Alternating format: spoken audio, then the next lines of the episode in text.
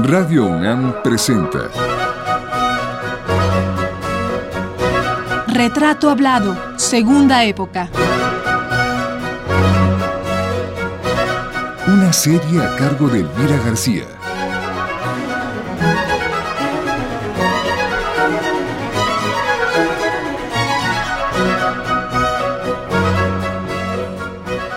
Guillermo Arriaga, segunda parte.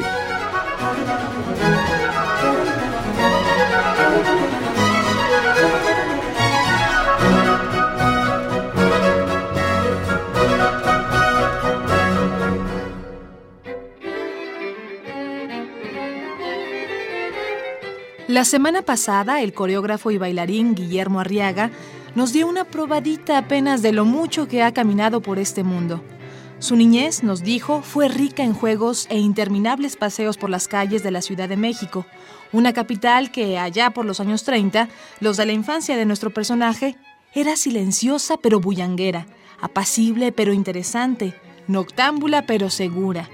Una ciudad que todavía merecía el calificativo de la región más transparente del aire. En la emisión de hoy, Guillermo Arriaga nos regalará otro trozo de sus vivencias, aquellas que corresponden a su adolescencia y juventud. Etapas duras para él, pues estarán marcadas por la separación de sus padres y por la ineludible necesidad de trabajar para ayudar al sostén de la casa. Todo ello aderezado con el íntimo anhelo de bailar, deseo que sorpresivamente cobrará realidad en su vida creo que a los 20 años empiezas a bailar. A los, no ya formalmente a, los 22. Pero, ¿cómo entras? A ver, cuéntale a nuestro público, ¿cómo, cómo empiezas?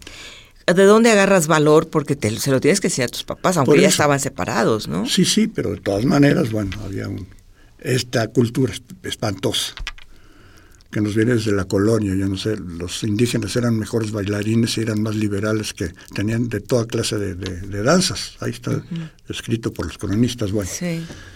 Pero cuando llegué a la mayoría de edad, mi padre era muy taurófilo, yo quise ser torero también, y iba mucho a un cafecito ahí en, la, en Bolívar, el Campo Amor, no me acuerdo cómo se llamaba.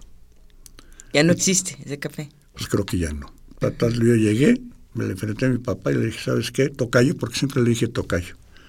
Este, voy a ser bailarín. Pues se le, se le estiró la cara como tres metros, pero pues ya no puede decir nada.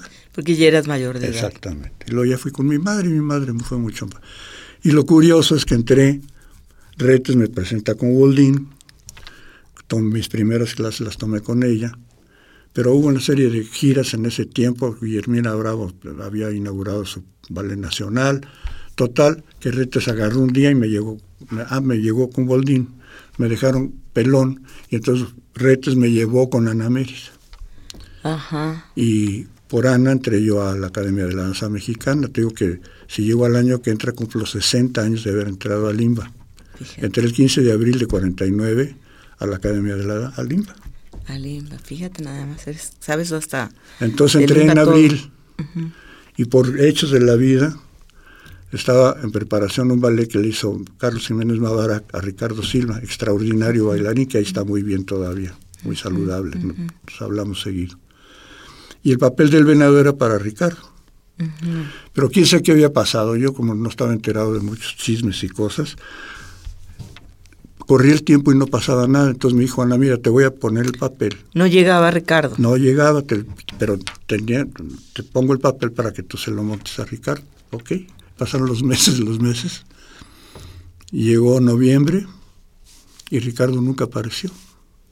Y el 7 de diciembre se levantó el telón, estrenando El Venado y la Luna, y yo me volví estrellita.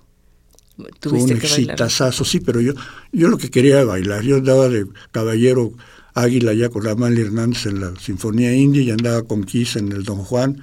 Yo lo que quería era bailar. Pero pues el papel realmente fue un exitazazazo, ahí está registrado. El 7 de diciembre, que siendo principiante para mí fue muy difícil porque yo era principiante y al mismo tiempo ya me paraban en la calle palabras así como, como estrellita. Tú has sido un hombre que ha vivido retos muy fuertes, ¿no? Muy, muy fuertes. ¿Y ha sido sufridor o, gozón? No, no, las dos, las dos cosas, desde luego. ¿Has sabido combinar? No, hombre, yo he llorado por amor, pero así. Soy cursi, además me encanta Agustín Lara. Y lloro, lloro, lloro, pero también tengo el sentido del humor, afortunadamente. Claro. Pero bueno, porque ese es tu primer reto, este de bailar, sustituyendo a un gran bailarín. A un gran bailarín, es extraordinario. Y tú sabías que este que los pues zapatos quizás te quedaban grandes, aunque sabemos que ahí no se usaban zapatos. Que sí. Nada más que yo, este, para montar el, papel bajo el, los pasos estrictos de Ana, yo me iba a Chapultepec todos los días y veía los venados y los analizaba, digo la cosa formal, no, no, no la cosa emocional, pero cómo son sus movimientos, cómo es el movimiento de su cuello, cómo son sus bracitos, y salió un venadito de ver, todavía te lo puede decir gente por ahí. Claro.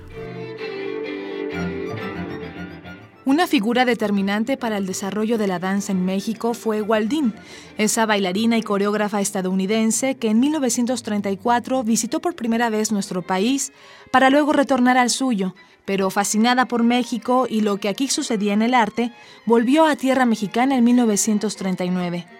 Fue Waldín una de las mujeres que sembró la semilla de aquello que sería la danza contemporánea de los 60 y 70. El reconocimiento al papel de Waldín lo podemos leer en el libro Ana Mérida en la historia de la danza mexicana moderna, cuyo autor es Antonio Luna Arroyo.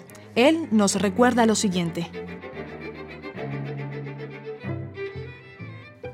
Waldín vino a México por primera vez en 1934 y con la colaboración del eminente coreógrafo Michio Ito y del director de teatro Seki Sano, el primero otra figura destacada de la danza moderna, puso en el Teatro Hidalgo una temporada que alcanzó resonante éxito.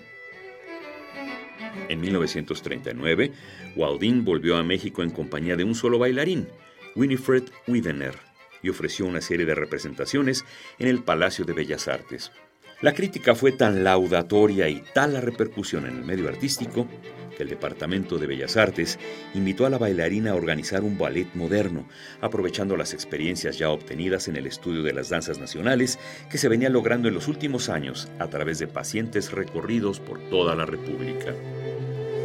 Como fruto de un año de enseñanzas y de creación estética, está la temporada inaugural del Ballet de Bellas Artes, cuya iniciación tuvo lugar en el mes de noviembre de 1940 en el Teatro de Bellas Artes.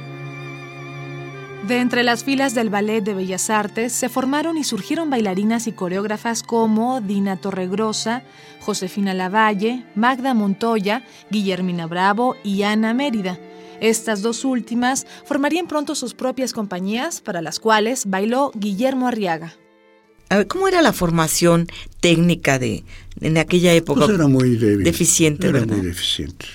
Digo que yo quisiera bailar la mitad de lo que bailan ahora los muchachos de ahora pero lo hicimos como pudimos. Y en lugar de la pata levantada, pues era echar las tripas y el corazón. Sí, porque yo veo fotos de algunos libros de Ana Mary y de todo esto, y, eran bailarinas gorditas, bailarines muy delgaditos muy flaquitos, o, muy flaquitos. No, bueno, tú, Raúl Flores Canelo, muchos otros, ¿no? Pero, y, ve uno cómo hace, levantan la pierna y dices, bueno, pues sí, como dices, realmente bailaban con el corazón. Volvemos al mismo principio. Por ejemplo, en aquel tiempo era muy difícil que un muchacho se dedicara a la danza. Entonces había uno desprendido por ahí, se lo pepenaban, luego, luego se me pepenaron a mí también.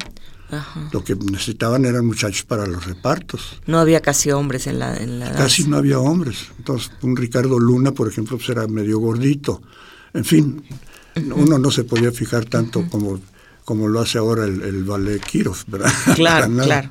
Entonces bailaban más bien, porque bueno, pronto los lanzaban al ruedo, ¿no? Tú, pues tú te entrenaste poco. pues sí. Y bailaban más bien con el corazón, como dices tú, ¿no? Pero ahora es lo que falta. ¿Sí? ¿Sientes eso? En, no, con sus excepciones. En general sí. Es una frialdad. No sabes lo que te están, no sabes lo que quieren decir, pero ese es otro capítulo. Waldín marcó la trayectoria de Ana Mérida y de Guillermina Bravo como coreógrafas y también la de Guillermo Arriaga. Para él, la maestra Waldín es una figura indiscutible en su despegue en la danza. ¿Cómo era? Tú entras con Goldín y bueno, has conocido, has tenido la fortuna de conocer gente, bueno, una lista que voy a nombrar después, pero una de ellas un personaje que es Goldín. ¿Cómo ella era ella como persona y como maestra? Mira, Goldín fue una gente maravillosa, una gente muy cálida, muy tierna y muy estricta al mismo tiempo. En la cosa técnica, en la cosa profesional era mucho, muy estricta. Y en la cosa familiar, en la cosa amistosa era, era, era maravilloso ser humano.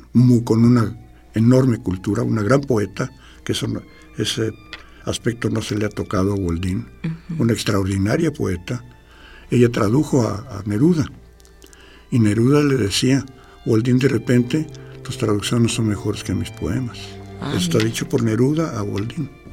Ese aspecto casi no se le ha sí, poco conocido. Pero una mujer de una cultura extraordinaria. Y bueno, nosotros llegamos a ser compadres, ella madrina de mi hijo mayor, de Emiliano, y fuimos entrañables amigos hasta, hasta que murió. Otra persona determinante en la formación profesional de Arriaga fue el director teatral José Ignacio Retes, quien condujo al aquel entonces joven por el teatro, la literatura, la pintura y desde luego la danza. Hay un cuento escrito por Guillermo Arriaga en el que reconoce el papel de Retes en su vida. Un fragmento de ese texto dice, Con carencias económicas y mucho sacrificio, José Ignacio fundó en 1946 el grupo teatral La Linterna Mágica me planté por primera vez ante un público en el Teatro del Sindicato Mexicano de Electricistas en un papel de carácter. Salía de anciano, tocando en una armónica la palma en la obra Los que vuelven. Retes trabajó sin descanso en un repertorio plural con obras como La máquina de sumar, Santa Juana, Mariana Pineda y El tejedor de Segovia, entre otras.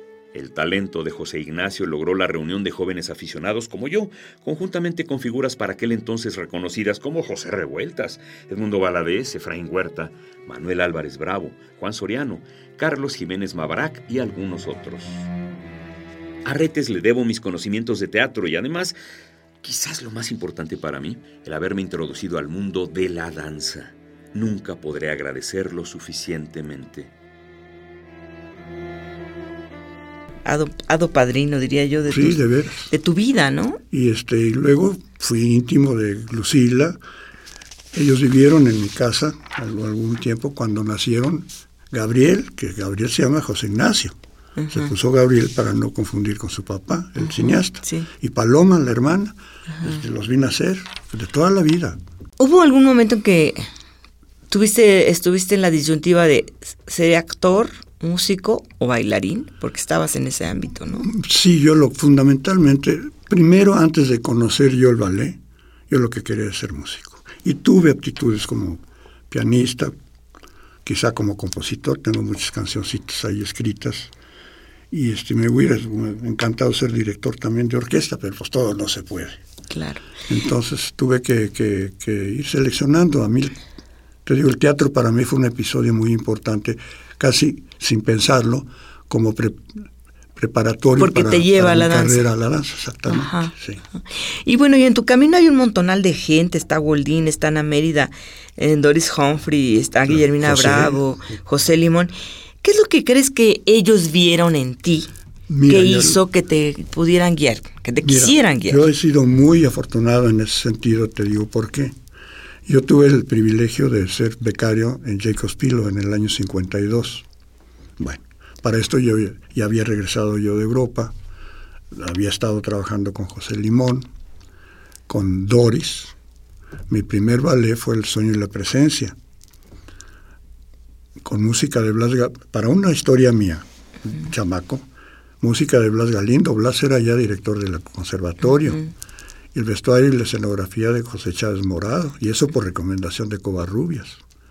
Entonces, pues tuvimos mucha, muchísima suerte. Yo tuve la fortuna de que mi primer ballet fue supervisado directamente por Doris Humphrey.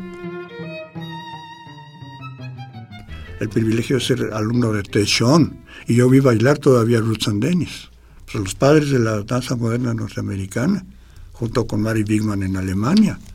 Entonces, Ahí he sido muy afortunado. Y todos ellos, todos, gentes profundamente humanistas. Entonces, bueno, pues eso te enriquece muchísimo. Claro. Pero bueno, entonces, porque uno, yo creo que uno puede pasar por el, por enfrente o conocer mucha gente y que mucha gente lo conozca, pero algo debe haber en uno y en los otros para que uno absorba, asimile, digo, porque uno puede conocer a mucha gente y, no Que, nada se te pega, ¿no? Claro. No, yo sí creo que tengo cierto, pues tengo cierto talento de absorción o de sensibilidad para, para recoger y para valorizar toda esa maravilla que por suerte me ha tocado en la vida. Guillermo Arriaga tenía poco más de 20 años cuando en su vida empezaba a ocurrir el encuentro con los escenarios y los creadores. Él mismo comienza a ser un protagonista. Pocos años después, habrá de adentrarse en el mundo de la coreografía, para la cual afirma no hay maestro sino una predisposición innata. ¿Estudiaste coreografía? ¿Había en México quien la quién enseñara? No, mira, este José Doris Humphrey nos dio algunas clases magistrales, José Limón. Y hay una anécdota por ahí de Felipe Segura, que en paz descanse, que le decía a José, oiga maestro, pues yo lo respeto mucho, pero yo no creo que la coreografía se enseñe. Y ahí está escrito eso. Y José le decía, pues Felipe, trate de trate usted de, aprovechar lo que yo les puedo dar, pero realmente la coreografía pues, es una creación de cada uno de nosotros. Entonces es muy difícil, porque pues es un, eh, es un lenguaje más abstracto, digamos, que, que la música en ese sentido, porque la música está escrita, claro que es un arte abstracto, desde luego, pero hasta ahora con el video y con el Lava Notation, esto pues hay una posibilidad de, de, registrarlo. Pero en realidad pues son... A mí me ayudó mucho, por ejemplo, el teatro por la composición, la música por la composición. Entonces puede haber una serie de, de relaciones que, que, se familiaricen con la composición coreográfica. ¿Qué herramientas necesita el coreógrafo? Antes que nada talento. Y y por supuesto conocer el, lenguaje de la danza. Yo no creo en un coreógrafo que no haya sido bailarín. Claro, claro. Y saber música también. Fundamentalmente. Concepto del espacio. Por supuesto. Puede ser... El coreógrafo tiene que, que ser un agente profundamente culta tiene que estar en la arquitectura, tiene que estar en la música, tiene que estar en la poesía, tiene que estar en la literatura, tiene que estar en toda la, en la vida. Hay una, una referencia de Doris Humphrey preciosa sobre el coreógrafo. Dice el coreógrafo es un, lo voy a decir yo con mis palabras, no, no lo dice ella, es un voyeur, es un mirón, es un mirón de la vida. El coreógrafo tiene que estar pendiente y viendo cómo camina la gente, cómo se enamora la gente, cómo se da cómo se pelea la gente en la calle, ver un tinaco, ver una antena. Todo eso es un gran alimento para tu creación coreográfica. Una especie de cronista de, de la vida. Exactamente. Hay una cosa en la que yo no estoy muy de acuerdo con algunas o varias de las obras de ahora, porque técnicamente no tienen, digo, están perfectas. Pero yo veo, por ejemplo, por ejemplo, este, se, inspiran en un poema. Caminando por la calle en Broadway. Así se llama. No sé para qué le ponen el título. Yo lo que estoy viendo ahí no tiene nada que ver con lo que me está diciendo el coreógrafo. José nos decía, José Limón, las cosas que, que ¿cómo decía? Las cosas que estén escritas no tienen para qué bailarse. Las cosas que se bailan tienen que ver y tienen que ser perfectamente claras con lo que el coreógrafo quiere decir.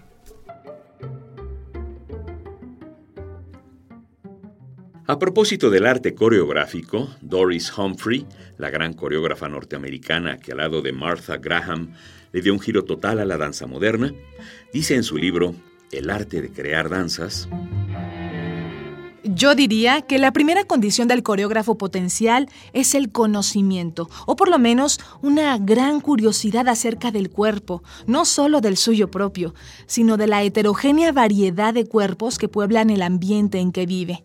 Entonces tendrá siempre presente la singularidad de cada personalidad, empezando por la suya. Tiene que darse cuenta que es profundamente distinto de sus queridos y respetados maestros y de que la mera imitación solo conduce al desastre. Lo esencial aquí es la honestidad. Tendrá que preguntarse, ¿en qué creo? ¿Qué quiero decir?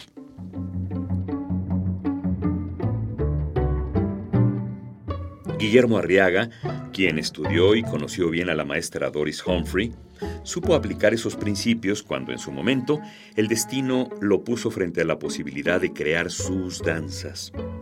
Pero mientras ese momento llegaba, nuestro personaje se alimentaba de las lecciones que le daban mujeres rotundas de la danza, como Ana Sokolov, la propia Waldine, Ana Mérida y Doris Humphrey.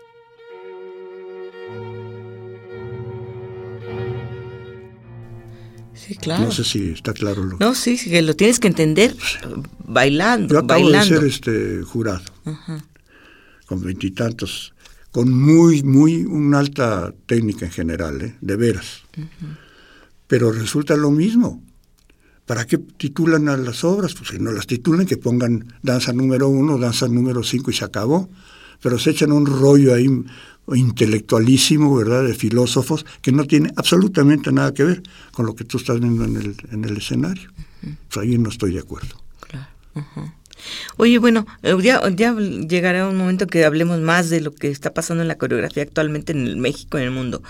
Pero bueno, a mí sí me llama la atención toda esta este, estos nombres, Goldín, Ana Mérida, Doris Humphrey, Guillermina Bravo, Ana Sokolo. Pues mira, Guillermina no Puras fue mujeres mía, fuertes, ¿eh?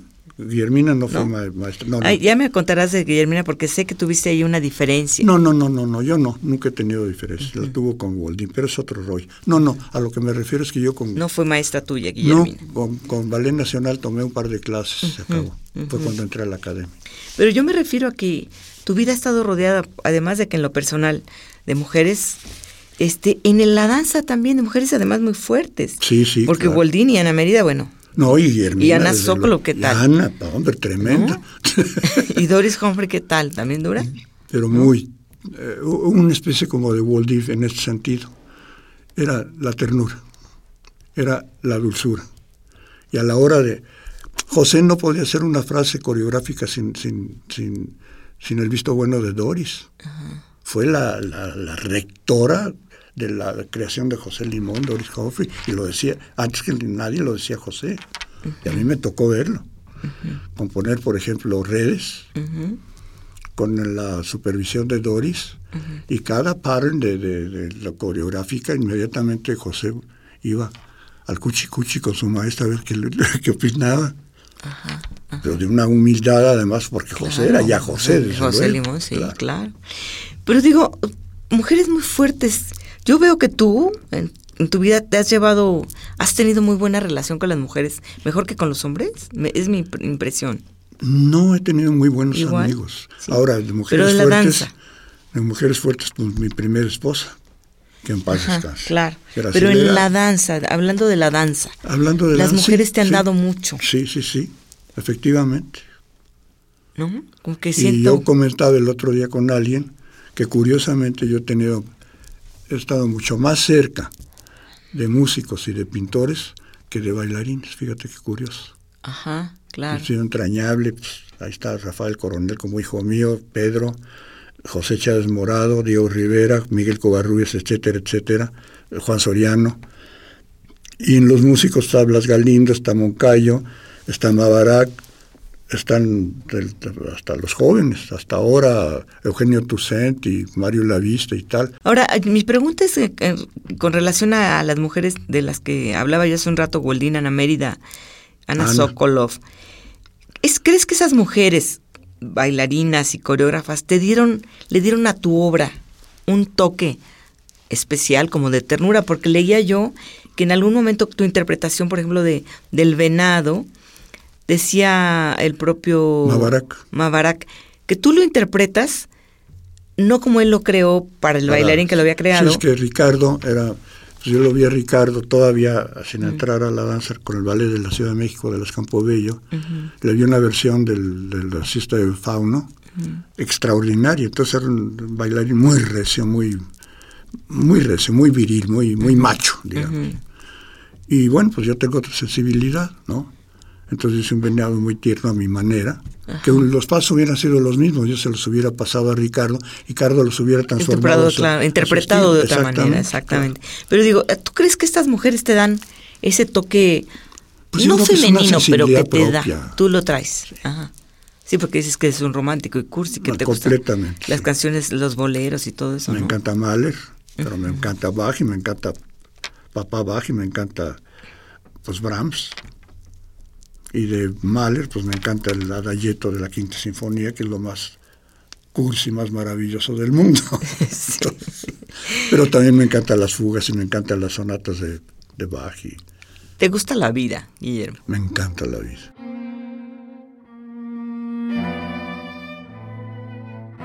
Amigos, esta fue la segunda parte de la serie dedicada al coreógrafo y bailarín Guillermo Arriaga. Los invitamos a escuchar la tercera el próximo lunes en punto de las 6 de la tarde. Hasta entonces.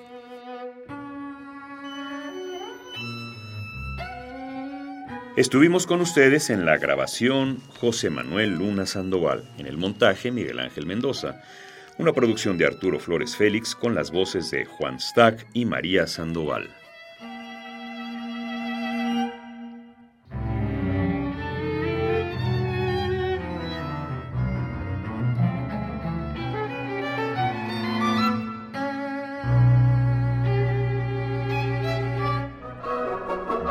Radio UNAM presentó